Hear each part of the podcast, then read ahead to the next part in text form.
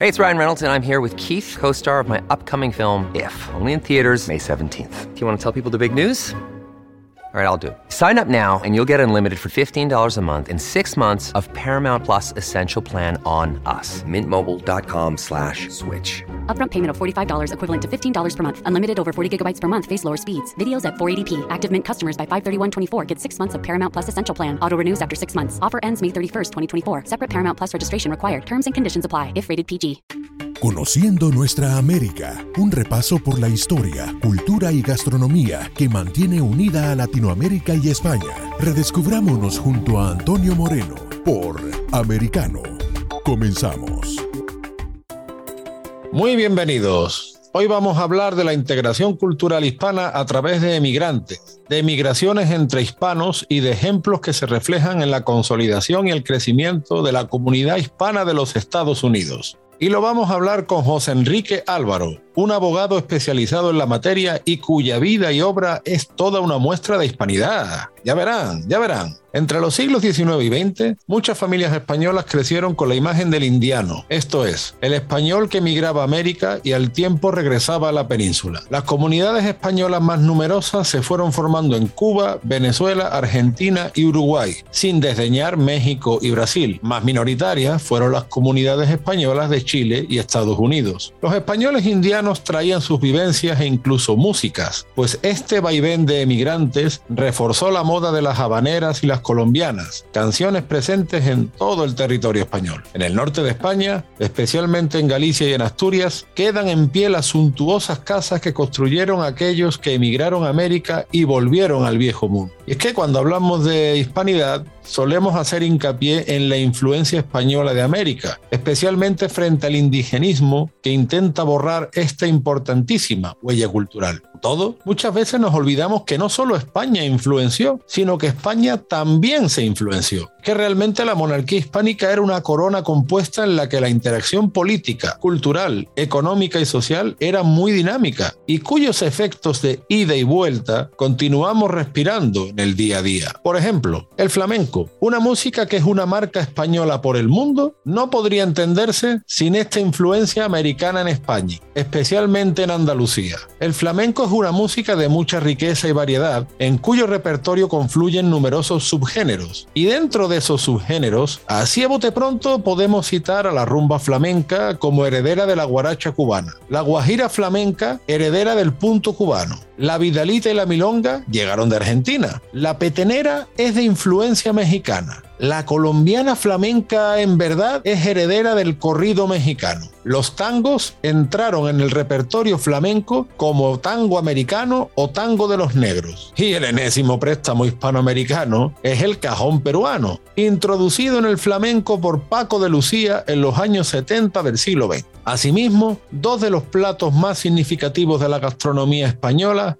llevan ingredientes americanos. La tortilla lleva papas y el gazpacho lleva tomate. Así las cosas, los hispanos somos el producto de una historia y de una cultura riquísima que fue la primera globalización de la historia, sin desmerecer la que también hicieron los romanos que tanto nos influenciaron. Y en esa historia hispana hay migraciones, esto es, intercambios de población a ambos lados del Atlántico. Así, en España, las comunidades inmigrantes hispanoamericanas se fueron descubriendo como significativas hacia el año 2000. Si bien en décadas anteriores ya había exiliados cubanos, con el advenimiento del siglo XXI llegaron ecuatorianos, bolivianos, peruanos, colombianos, igual que en nuestros días llegan bastantes venezolanos y argentinos. En el caso de venezolanos y argentinos, muchos llegan ya con pasaporte europeo o bien porque son hijos o nietos de emigrantes españoles, o bien son descendientes de italianos, portugueses o de otros países miembros de la Unión Europea. Esto ha facilitado mucho la integración y creemos que es un ejemplo para la gran comunidad hispana que día a día crece en los Estados Unidos. Y es que también vemos muchas familias formadas entre españoles e hispanoamericanos y es una tendencia que no para. Yo mismo soy casado con peruana y nuestro invitado, José Enrique Álvaro, es casado con hispano-dominicana. Además, él es español de ascendencia filipina y ha viajado, trabajado y vivido en Honduras, Panamá, Perú, Venezuela y Colombia, entre otros. José Enrique es un abogado que cuenta con amplia experiencia internacional en consultoría y aporte de soluciones efectivas en el ámbito jurídico, empresarial y financiero, tanto en el sector privado como en el sector público. Es licenciado en Derecho por la Universidad de Alcalá de Henares, en España, y tiene una maestría en Derecho por la Universidad Interamericana de Panamá así como también cuenta con un diplomado en Project Management por la Florida State University, es un apasionado en formación constante y excelencia académica. Ha sido consultor del IFC Banco Mundial para proyectos de desarrollo de infraestructuras viales en Honduras. Su experiencia como director jurídico de una empresa tecnológica multinacional con presencia en más de 15 países de la América Hispana le ha proporcionado una visión estratégica en la dirección de proyectos legales internacionales. Además, es miembro del Ilustre Colegio de Abogados de Madrid, del PNA y del capítulo de Panamá. Y además José Enrique y yo nos conocimos hace años en Lima, la capital del Perú. Muy buenas, José Enrique. Bienvenido a Conociendo Nuestra América. Hola, buenas tardes, Antonio. Un placer estar en vuestro programa. Muchas gracias por la invitación. Gracias a ti, José Enrique, por estar con nosotros. Eh, Últimamente estas conversaciones que hemos tenido, pues tú me decías que estás llevando temas migratorios, ¿verdad? A mí me gustaría que le hablaras a nuestra audiencia sobre este tema. Sí, eh, bueno, mm, debido a mi experiencia trabajando en distintos países, eh, pues junto con unos socios, hace unos años abrimos una firma especializada en movilidad internacional y en movimientos migratorios así eh, como lo que sería el asesoramiento para inversión de hispanoamericanos en España. Eso surgió porque a partir de la crisis del 2008 vimos que ya eh, una vez que se recuperó eh, España en el 2015, se convirtió como un espacio propicio para el tema de inversión latinoamericana en España. Por un lado porque eh, la gente lo que busca es una estabilidad y una inversión más segura que puede, que puede darle eh, España y, en el tema europeo.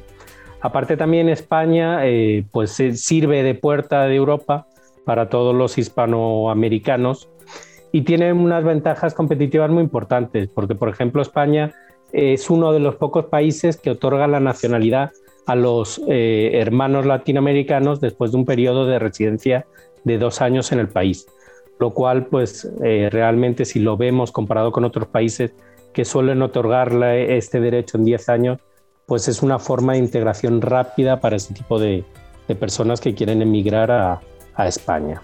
José Enrique, y como abogado, eh, ¿hay algún país en concreto con el que estés trabajando más en los últimos tiempos? Bueno, yo creo que, a nivel mundial desde hace años la migración más fuerte que se ha producido ha sido de, de Venezuela por un lado, pues bueno, por la situación económica y política que están sufriendo. Entonces hay cerca de 4 millones de, personas que han salido de Venezuela buscando pues una estabilidad y una vida mejor. Entonces España, al fin y al cabo, eh, es uno de, de, las puertas de llegada, igual que es Estados Unidos, eh, sobre todo la zona de la Florida. España, por un lado, como, como comentabas, eh, se ha producido porque muchos de ellos son hijos o nietos de, españoles que ahora mismo pues, han decidido regresar, sobre todo mucha influencia canaria. Y en cierto modo, pues, pues es lo que ha pasado también en, Estados Unidos, con mucha gente que ya tenía contacto en Miami, tenía casa, y pues eh, ha sido el sitio donde la migración venezolana se ha potenciado más.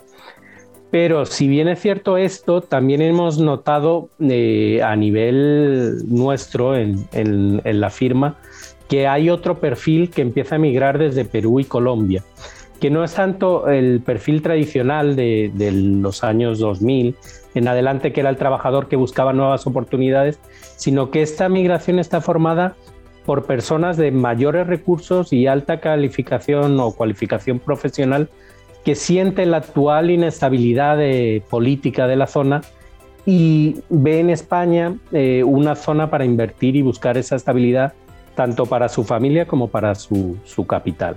Claro, era un perfil que antes veíamos que emigraba mucho a los Estados Unidos. De hecho, pues hay muchos empresarios peruanos, colombianos en Estados Unidos, eh, principalmente en Miami, pero como que ya también empieza a llegar ese perfil a España, ¿no? Efectivamente.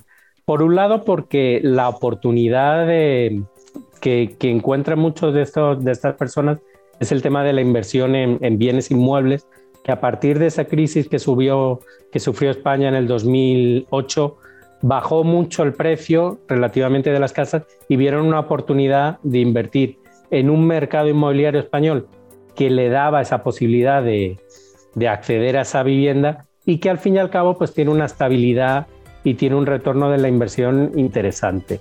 Entonces eh, notamos ese perfil y también gracias a, mucho eh, desarrollo de políticas que ha hecho España para intentar la captación de esta inversión a través de, de visas pues no lucrativas, visas de inversión, la Golden Visa y demás.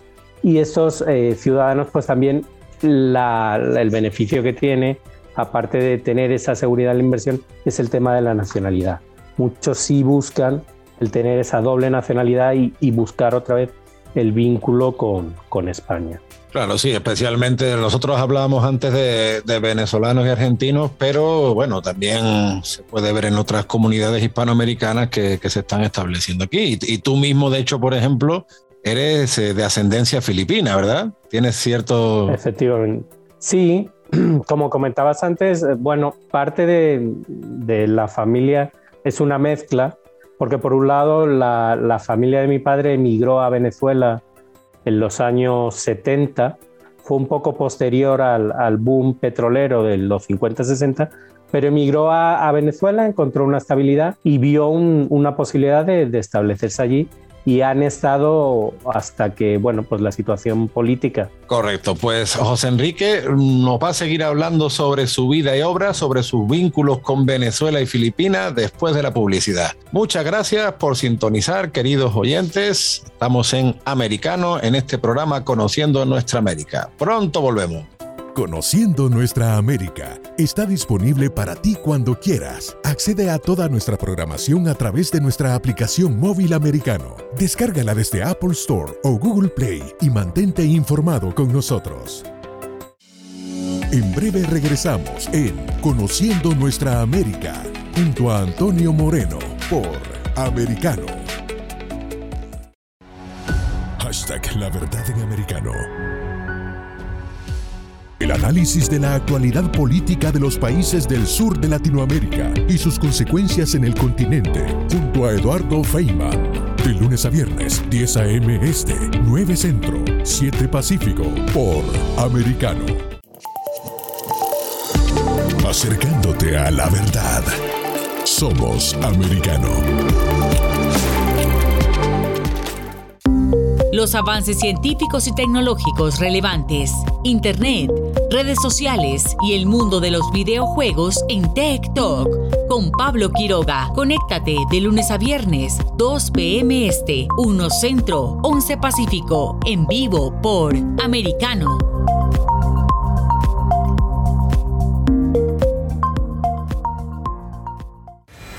Hashtag siempre americano. Freddy Silva te ayuda a entender las noticias más allá de lo que expresamente está escrito o dicho. Entre líneas, de lunes a viernes, 3 p.m. Este, 2 Centro, 12 Pacífico, en vivo por Americano. Hablando con la verdad, siempre americano.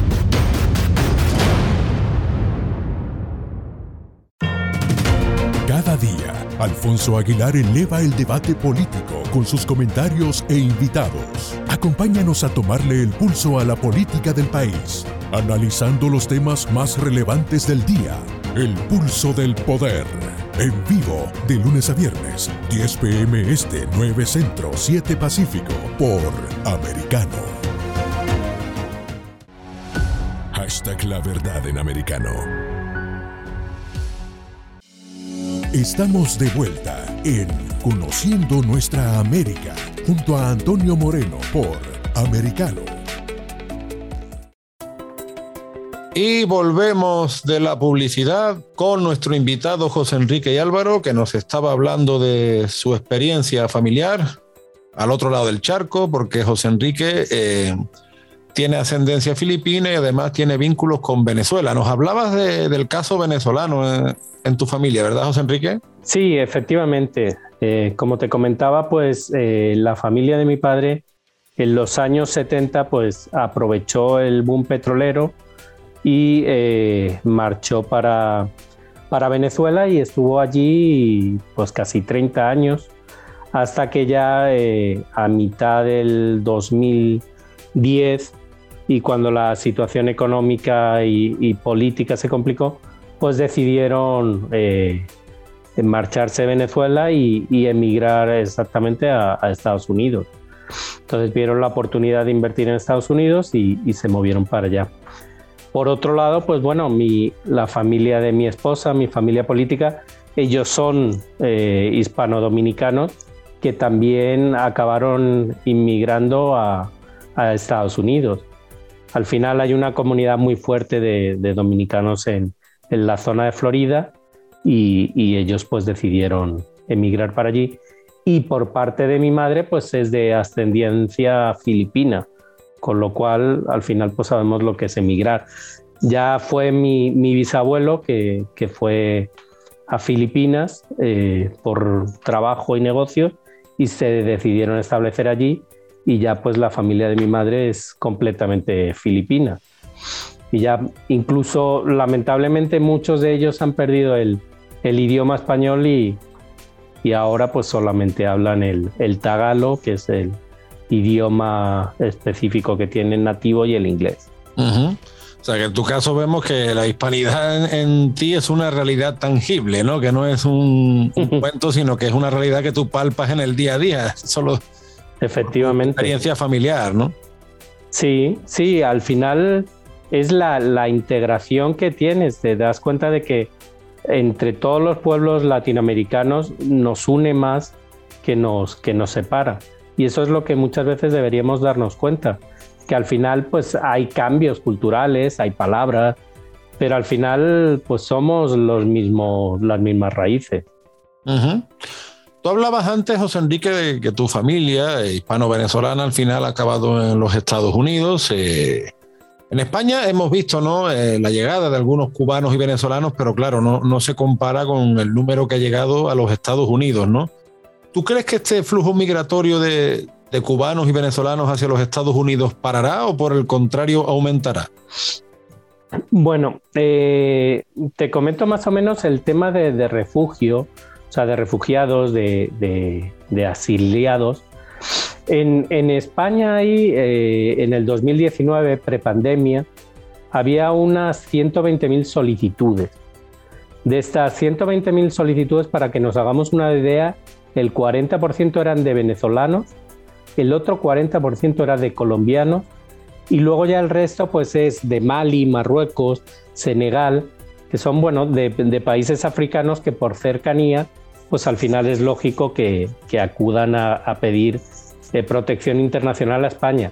En Estados Unidos eh, es el triple de solicitudes que en España.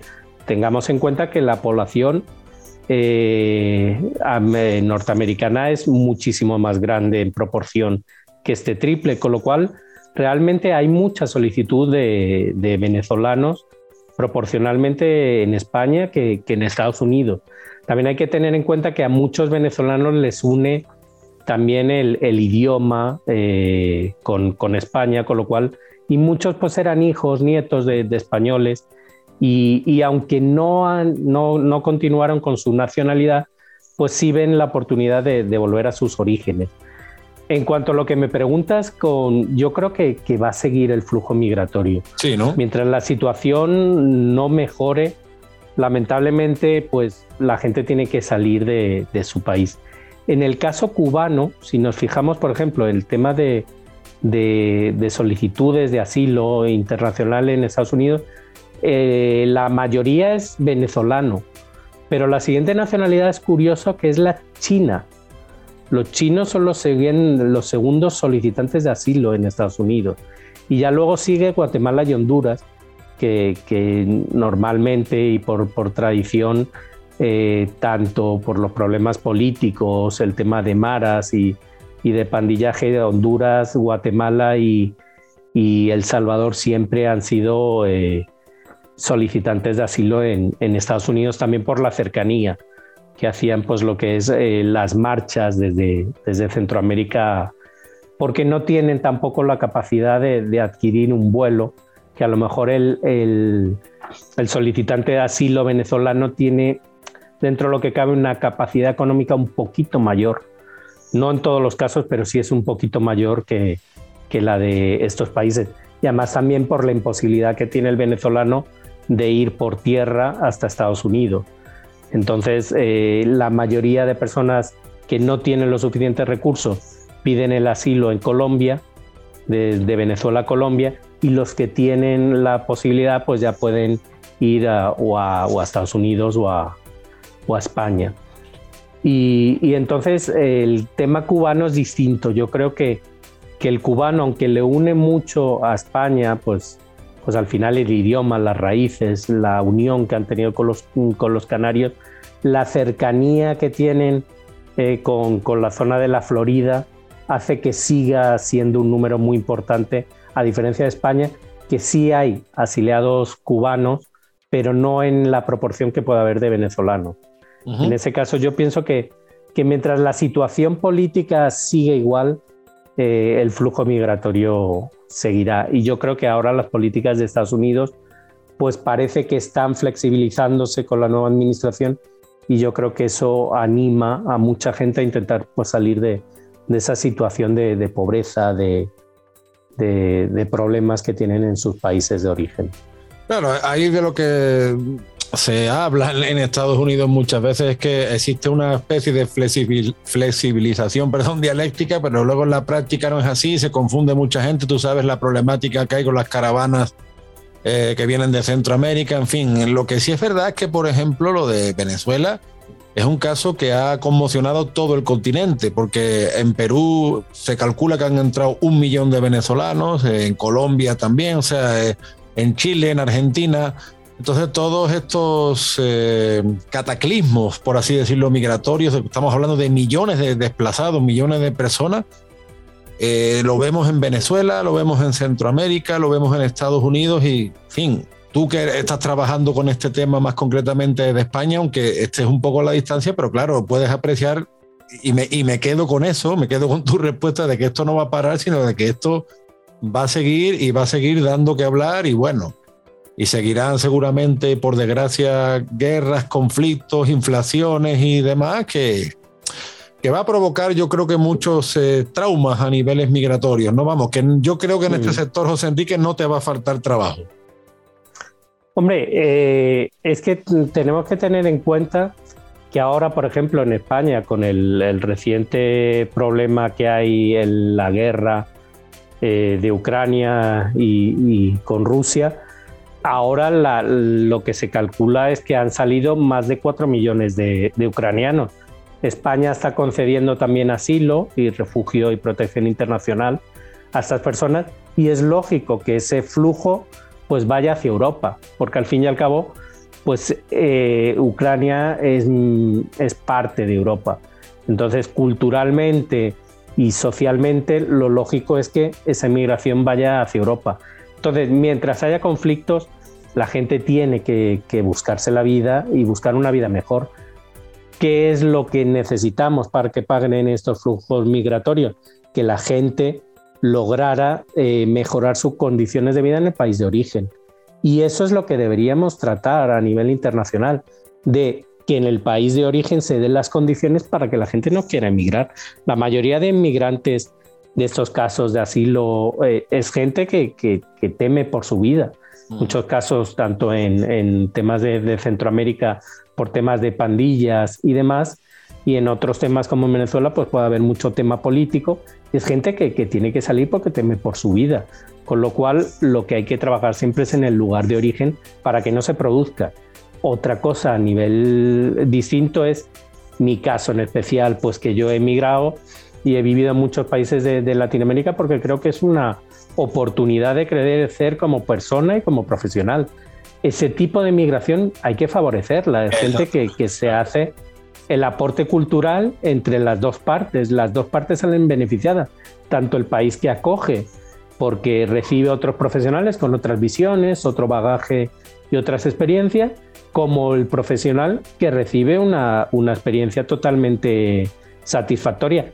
Eso es lo que hay que fomentar, ese tipo de migración, la, migración que hay, eh, pues por ejemplo, ahora que comentaba al principio, de inversión, de gente que quiere mover sus capitales, la globalización, eso está muy bien. La migración por asilo, refugio, es la que deberíamos intentar que no hubiera. Pero eso es siempre en un mundo ideal. Claro, sí, sí, no, definitivamente, pues desde que el mundo es mundo tiene sus convulsiones eh, y sus problemas. Y bueno, yo me quedo con, con, eso último porque yo también fui emigrante, pero finalmente yo fui buscando oportunidades, que en muchos casos las encontré. Ahí nos conocimos, eh, como muchos españoles que nos conocimos al otro lado del charco en, aquella, en aquellos años de la crisis. Y también muchos españoles que han ido a los Estados Unidos, porque no olvidemos que la comunidad hispana de los Estados Unidos no solo se enriquece con hispanoamericanos, sino también con españoles y Ahora en el siguiente bloque, José Enrique, yo quería hablar contigo de esto porque veo que esos españoles que miran a Estados Unidos acaban o tienen tendencia a trabajar, a hacer negocios y a establecer relaciones afectivas con hispanoamericanos.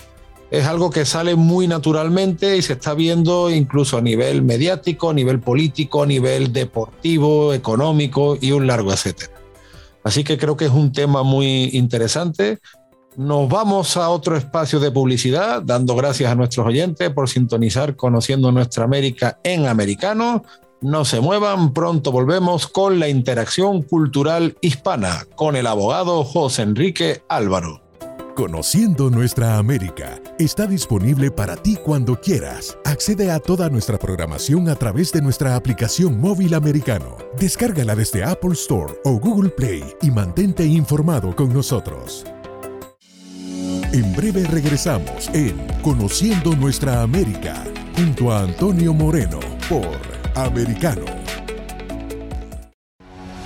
Hashtag La Verdad en Americano. La política es una batalla constante entre puntos de vista distintos. Y en Americano tenemos a los mejores estrategas para ayudarnos a generar nuestras propias opiniones la doctora María Herrera Mellado y José Aristimuño se enfrentan de lunes a viernes, 9 pm este, 8 centro, 6 pacífico por Americano.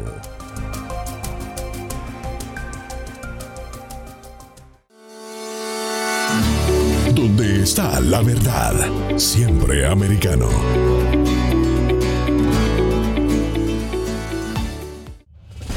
El análisis experto de Fernando Londoño. Cada día en La Hora de la Verdad. Conversaciones que ayudan a contextualizar los sucesos en la región. Conéctate de lunes a viernes, 1 p.m. Este, 12 Centro, 10 Pacífico. En vivo por Americano.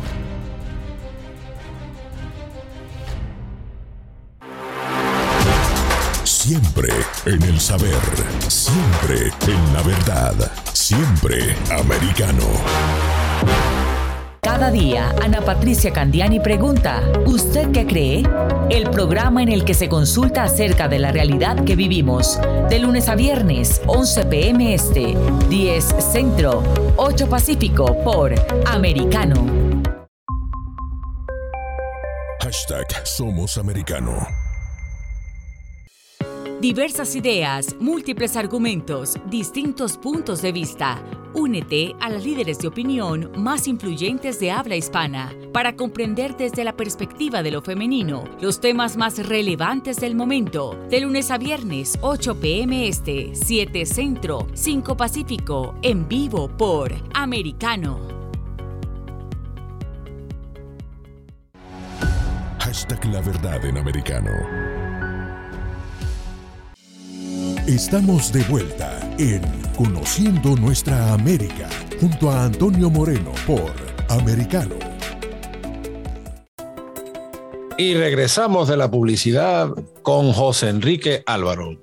Hablábamos con José Enrique de que la llegada de españoles a Estados Unidos, que no es un fenómeno actual, porque españoles ha habido siempre en los Estados Unidos, pero bueno, con estos años de la crisis, pues muchos emprendedores españoles se han establecido allí especialmente en Florida, y que vemos esa integración cultural con hispanoamericanos. José Enrique y yo hemos sido testigos, además, de cómo el español se integra en Hispanoamérica, cómo el hispanoamericano se integra en España. Y, yo le quería preguntar a José Enrique que si esa integración cultural que nosotros vemos es un ejemplo para la comunidad hispana de los Estados Unidos.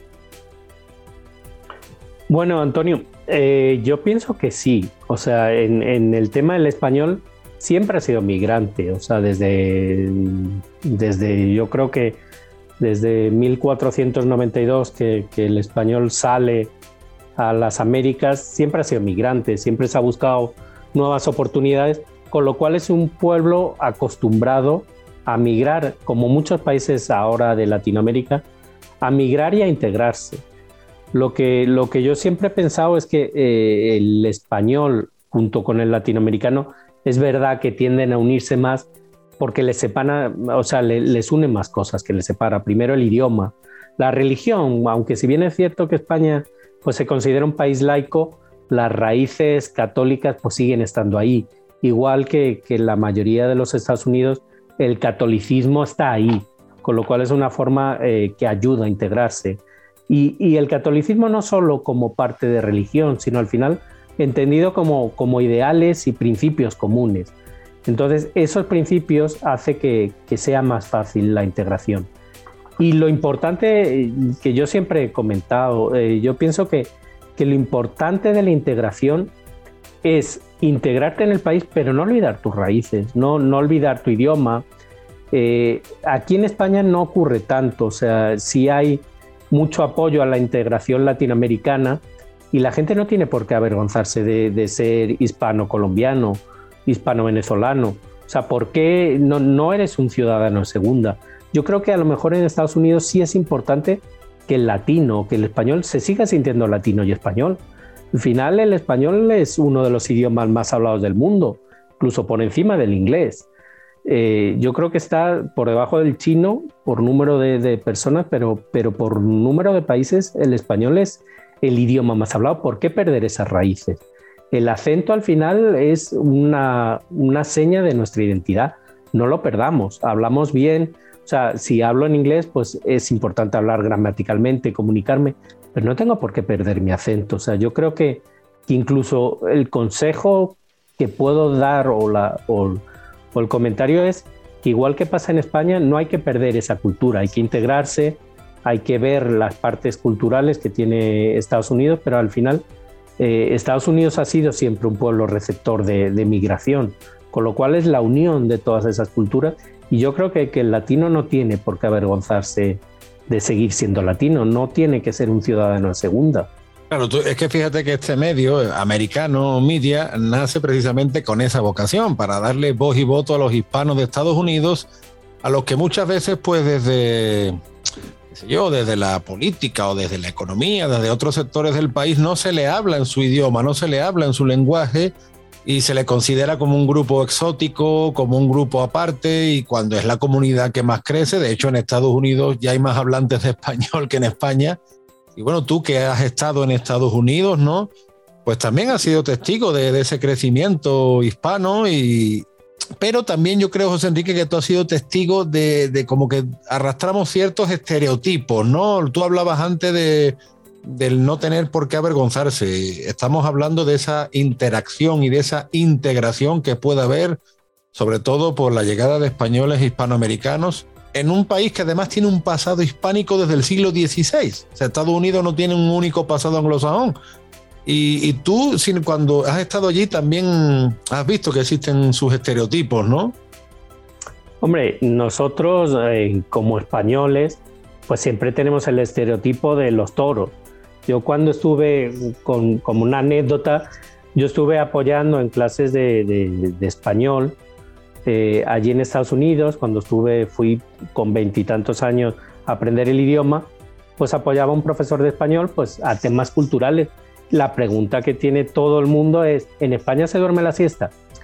Ya no, o sea, España eh, lo de la siesta, pues por un tema de calor, cuando no había aire acondicionado, pues claro, a 45 grados es muy difícil trabajar, pues ya la gente no trabaja en el campo. La mayoría de gente trabaja en, oficinas, con lo cual no duerme la siesta.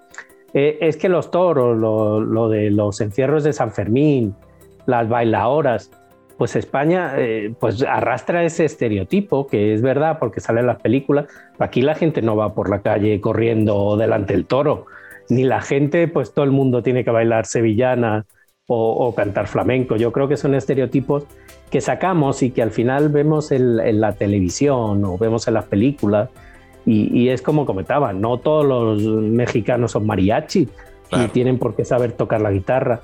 Y yo creo que que es verdad que, todo el mundo tendemos a crear estereotipos y la única forma es, es viajando y conociendo otros, otros países.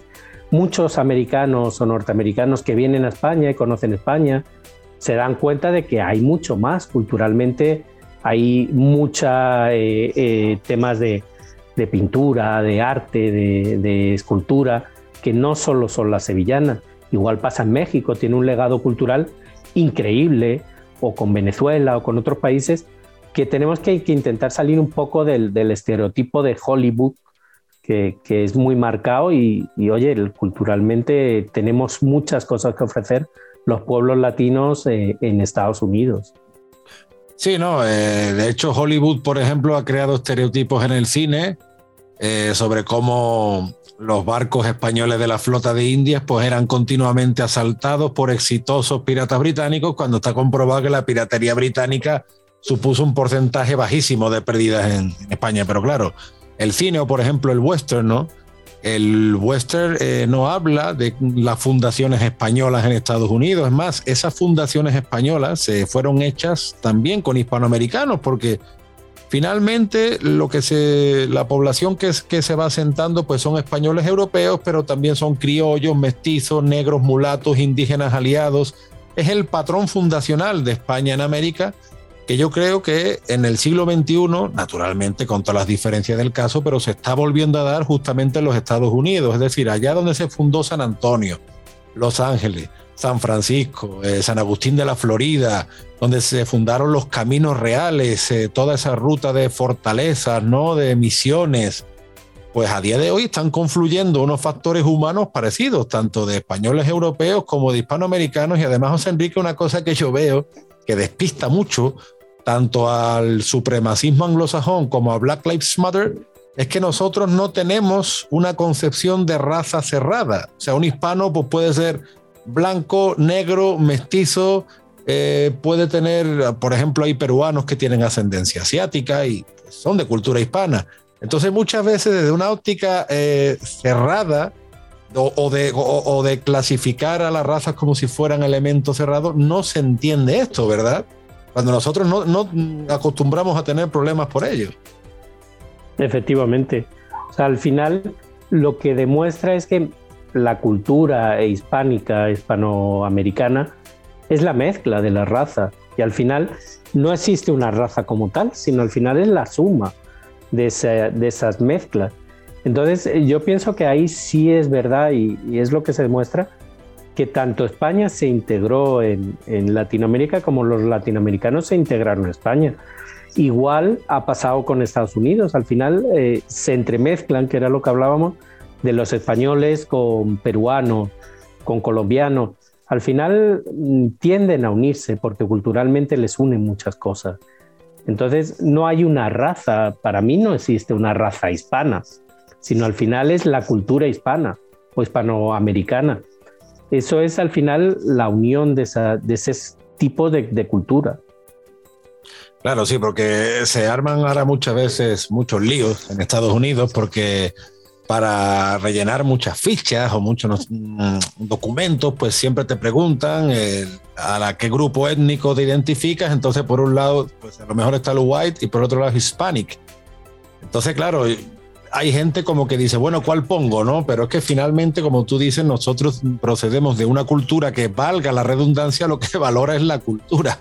Yo recuerdo el año pasado que Antonio Banderas, eh, que es malagueño, ¿no? Y un español que lleva muchos años en Hollywood, pues fue clasificado como actor de color. Entonces es una cosa como un poco, dice, bueno, ¿por qué? O sea, porque luego Catherine Zeta Jones no es clasificada como una actriz de color, cuando es una actriz también de pelo negro, de ojos oscuros. Entonces, como que a los hispanos y en Estados Unidos se está viendo cada vez más estos criterios como que ni nos van ni nos vienen realmente. O sea, no, no, no, no van con nosotros. Es que yo creo que al final, aquí en España, en todo tema de formularios de inmigración, se ha ido eliminando eso. O sea, ¿por qué marcar a la gente por una raza? Sea, yo creo que no aporta nada a la información. Tú puedes decir, puedes poner tu color de ojos, tu pelo para identificar, pero la raza, yo creo que no aporta. Y es verdad, en España, el español, si tú le preguntas, pues se considera raza blanca en general, pero, pero ¿por qué? O sea, puede ser hispano también.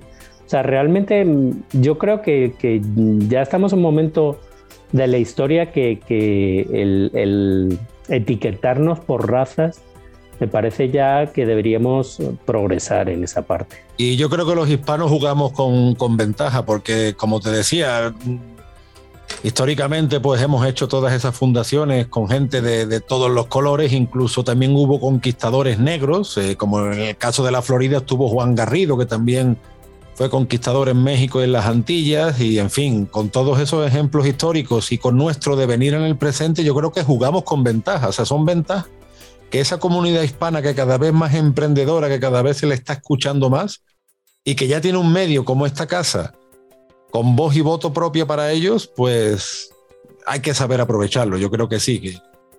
En ese sentido, José Enrique, fíjate lo que te digo, que me, permito el lujo de ser optimista. En otros a lo mejor no, pero en ese sí. Así las cosas. Teniendo, teniendo en cuenta que cada vez vamos a ser más en, Estados Unidos, yo creo que al final la, opinión, el voto y, las inquietudes que tienen los hispanos, pues tienen que ser escuchadas. Correctísimo. Pues vamos, José Enrique, a una nueva pausa para la publicidad y pronto volvemos con el último bloque de Conociendo Nuestra América en Americano con este invitado de lujo, un abogado con el mundo hispánico como vida y obra. Pronto volvemos.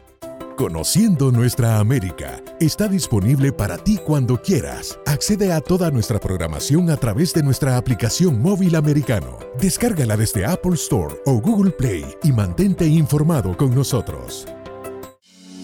En breve regresamos en Conociendo nuestra América junto a Antonio Moreno por Americano. Hashtag Siempre Americano. De la mano de la reconocida periodista Rocío López Real, los conservadores españoles en el exterior podrán mantenerse informados de los últimos acontecimientos censurados por la mayor parte de los medios subvencionados por la actual administración. Escúchanos cada fin de semana. Más voz, cada sábado, 1 p.m. Este, 12 Centro, 10 Pacífico por Americano. Donde están los hechos, somos americano. Una mirada global de la influencia de Medio Oriente en el mundo occidental, junto a Hannah Beris, cada sábado en Israel hoy, 2 p.m. Este, 1 Centro, 12 Pacífico, por Americano. Siempre en el saber. Vive en la verdad. Somos americano. Isabel Cuervo y su equipo indagan y rastrean los hechos para ofrecer una mirada profunda a las noticias, sus causas y consecuencias. Periodismo de investigación. Cada sábado, 7 p.m. Este, 6 Centro, 4 Pacífico, por Americano. Hashtag Somos Americano.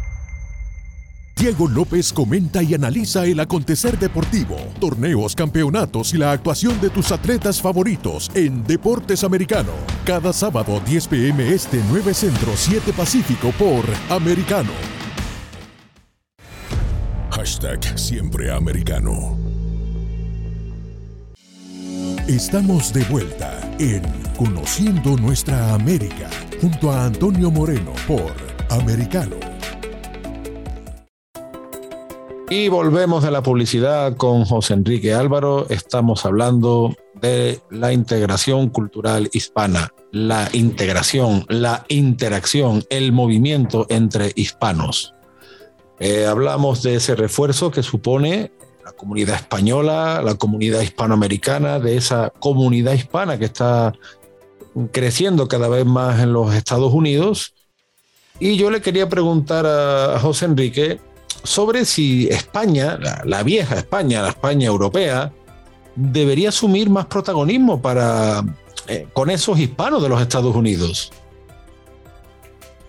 Pues yo creo que sí, yo creo que, España no debería olvidar eh, las raíces eh, que tiene en Estados Unidos. Al final, pues la, parte española fue importante en la historia de Estados Unidos y creo que España debería seguir fomentando eso que es verdad que incluso dentro de, los colegios, dentro de los libros, hemos perdido mucho esa parte de la historia.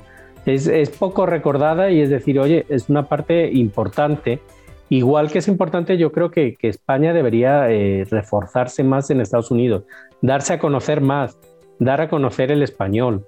Que es verdad que, que el Instituto Cervantes lo hace, pero creo que debería ser importante eh, pues eh, explicar y dar a conocer la cultura española y latina en Estados Unidos. Bueno, tú sabes que uno de los uno de los miembros más destacados de Americano Media, la doctora María Herrera Mellado, es una abogada muy destacada en Florida y dice que siempre dice que las empresas españolas, bueno, Florida tiene como socio comercial a España pues a un nivel altísimo, ¿no? Sin embargo, no vemos que eso se refleje, como tú bien dices, en la cultura, la historia, cuando realmente por parte de algunas sociedades históricas estadounidenses sí hay cierto interés antes de toda esta vorágine que hemos vivido, ¿no? De derribar estatuas y de querer borrar el pasado, y en fin, que también lo vivimos en la propia España, pero que, España debería asumir más protagonismo, ¿no? ¿Y cuál podría ser el papel de España en general ante los Estados Unidos de América? Yo creo que al final España debería eh, tener una unidad mayor con, los Estados Unidos.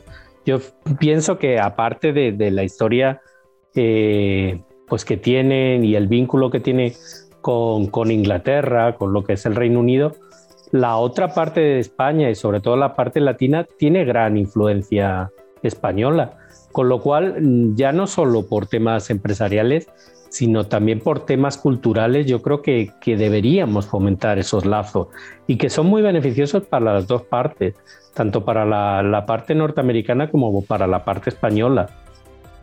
Tú sabes que, por ejemplo, el historiador ecuatoriano Francisco Núñez del Arco, cuando se habla del término atlántico, atlantismo, eh, él siempre dice que realmente la primera civilización atlántica fue España. Fue España la que hizo una civilización atlantista porque unió el continente europeo y el continente americano y que realmente mm. Estados Unidos es el heredero de eso que inició España a finales del siglo XV, ¿no? Desde que Colón llegó a, Guanajaní. Efectivamente, efectivamente. La verdad que, que no deberíamos olvidar eso. Yo mm, la verdad no sé eh, cómo podemos fomentarlo. Yo pienso que desde las instituciones españolas deberíamos fomentarlo, pero también a nivel particular. Yo creo que, los vínculos que tenemos son muy grandes, con lo cual es verdad que, deberíamos fomentar esa, influencia. Sí, bueno, eh, yo muchas veces pienso en el mundo del arte, ¿no? En la música, por ejemplo, pues está demostrado que músicas que son marcas de los Estados Unidos en el mundo, como el blues, por ejemplo. El blues tiene su toque hispano. Eh, por el contacto tan grande que hubo de Nueva Orleans con, La Habana, o hay toques hispanos en el rock, o, fíjate en el mundo del country, en el mundo agropecuario, ¿no? Eh, los mismos caballos, por ejemplo, los famosos Mustangs, en verdad son los mesteños que proceden de la Andalucía Atlántica. Las famosas vacas tejanas, con esos cuernos tan, tan largos, ¿verdad? Las Longhorn, proceden de las mostrencas de la misma zona del suroeste de, la península ibérica. Entonces, quizá el mundo del arte, eh, músicos, pintores, eh, artistas de toda clase, cineastas, yo creo que el mundo del cine, José Enrique, y el mundo de la novela tendría ahí un filón, ¿verdad? Yo creo que hay muchas historias por contar y muchas historias sobre todo eso de la influencia española, de la historia española en Estados Unidos, que sería muy interesante. Lo que hay que buscar es, esos grandes eh, directores que quieran representarlo. Pero historias yo creo, y más sabrás tú, pero, creo que no faltan historias y además historias muy buenas.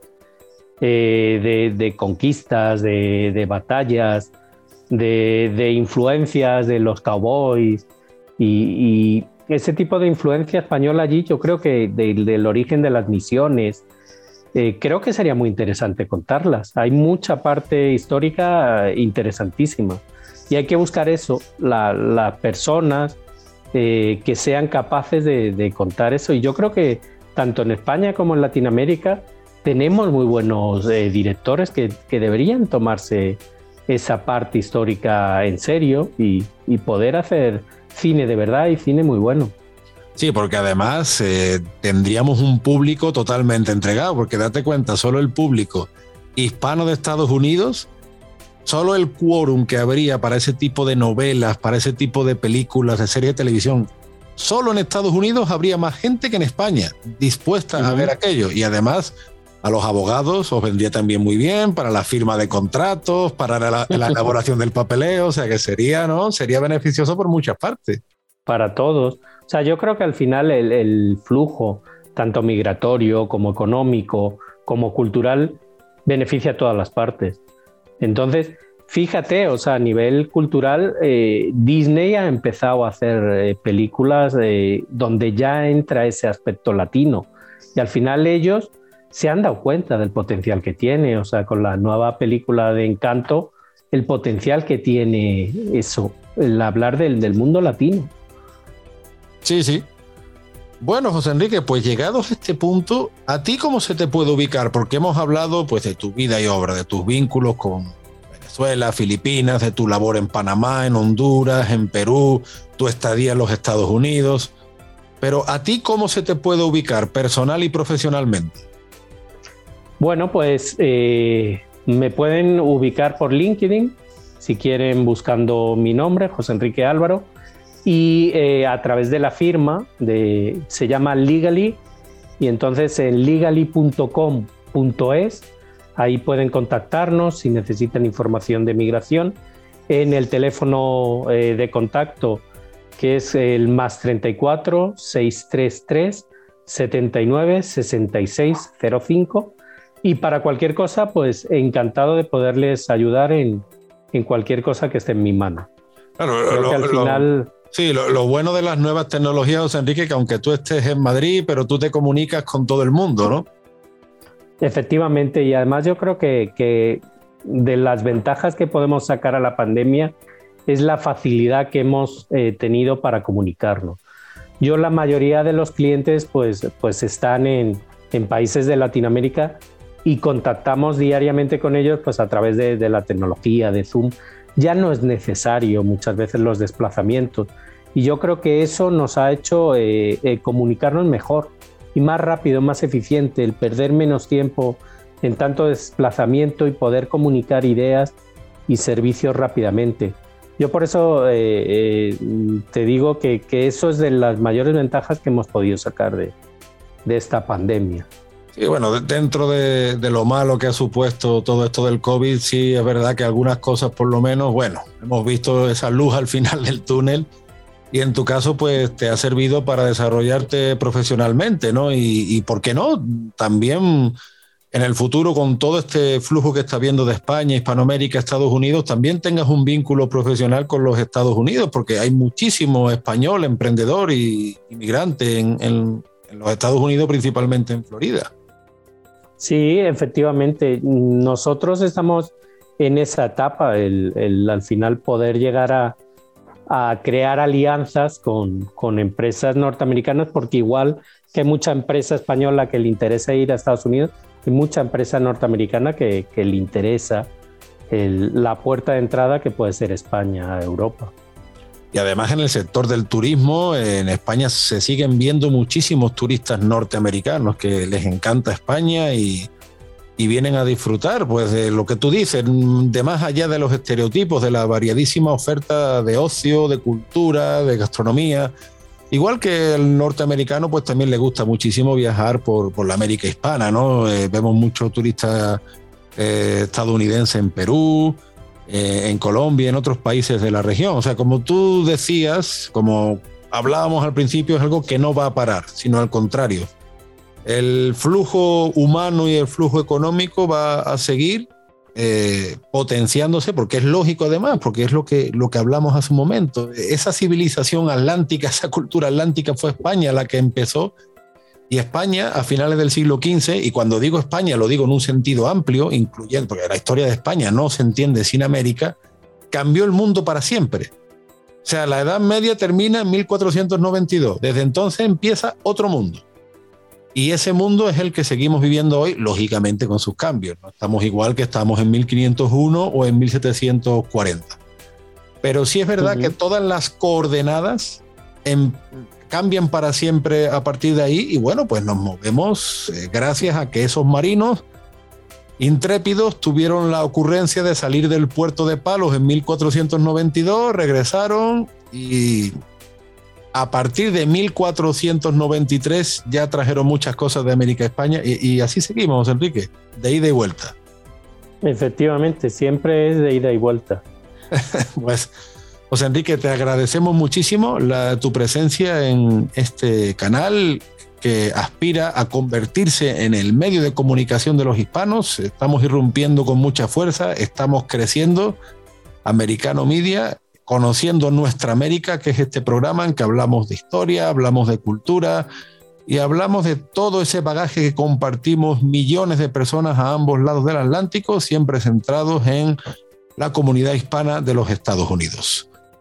Por hoy nos vamos retirando, prometiendo que volveremos en una semana.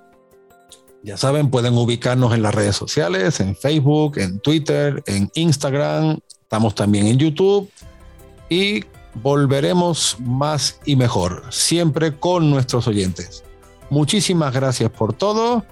José Enrique, hasta la próxima y sigan sintonizando Americano. Conociendo nuestra América está disponible para ti cuando quieras. Accede a toda nuestra programación a través de nuestra aplicación móvil americano. Descárgala desde Apple Store o Google Play y mantente informado con nosotros.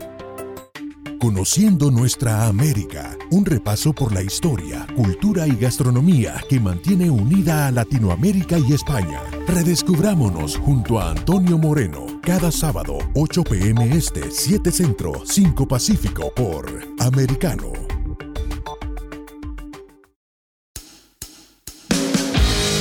Donde vive la verdad. Somos americano.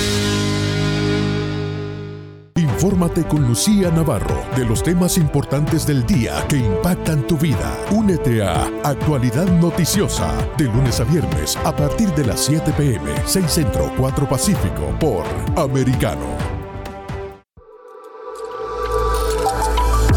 Vive en la verdad.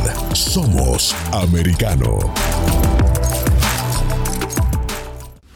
La economía es el eje central de la vida diaria Infórmate de los temas importantes del acontecer económico y empresarial en Ahora con Alberto Padilla. De lunes a viernes a las 5 pm este, 4 centro, 2 pacífico, en vivo por Americano.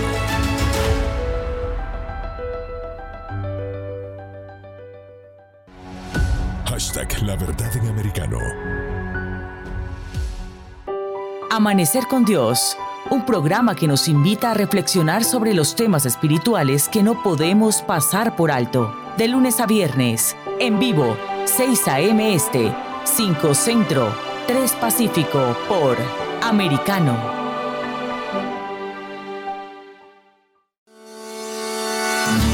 Donde está la verdad, siempre americano.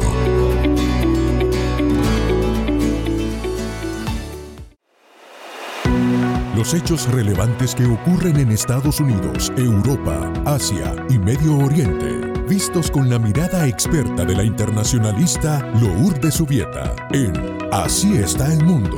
De lunes a viernes, 11 a.m. Este, 10 Centro, 8 Pacífico, en vivo por Americano.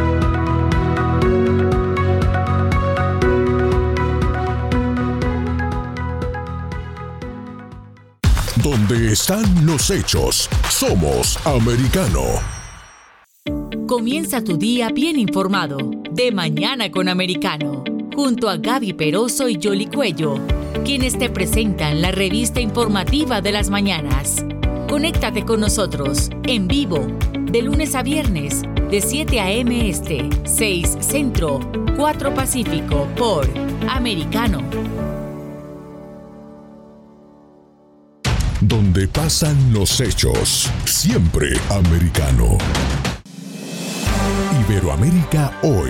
Un análisis de los acontecimientos políticos y sociales y su impacto en nuestra región, junto a Mario Pacheco y Eugenio de Medina, de lunes a viernes, 12 pm este, 11 centro, 9 pacífico, en vivo por Americano.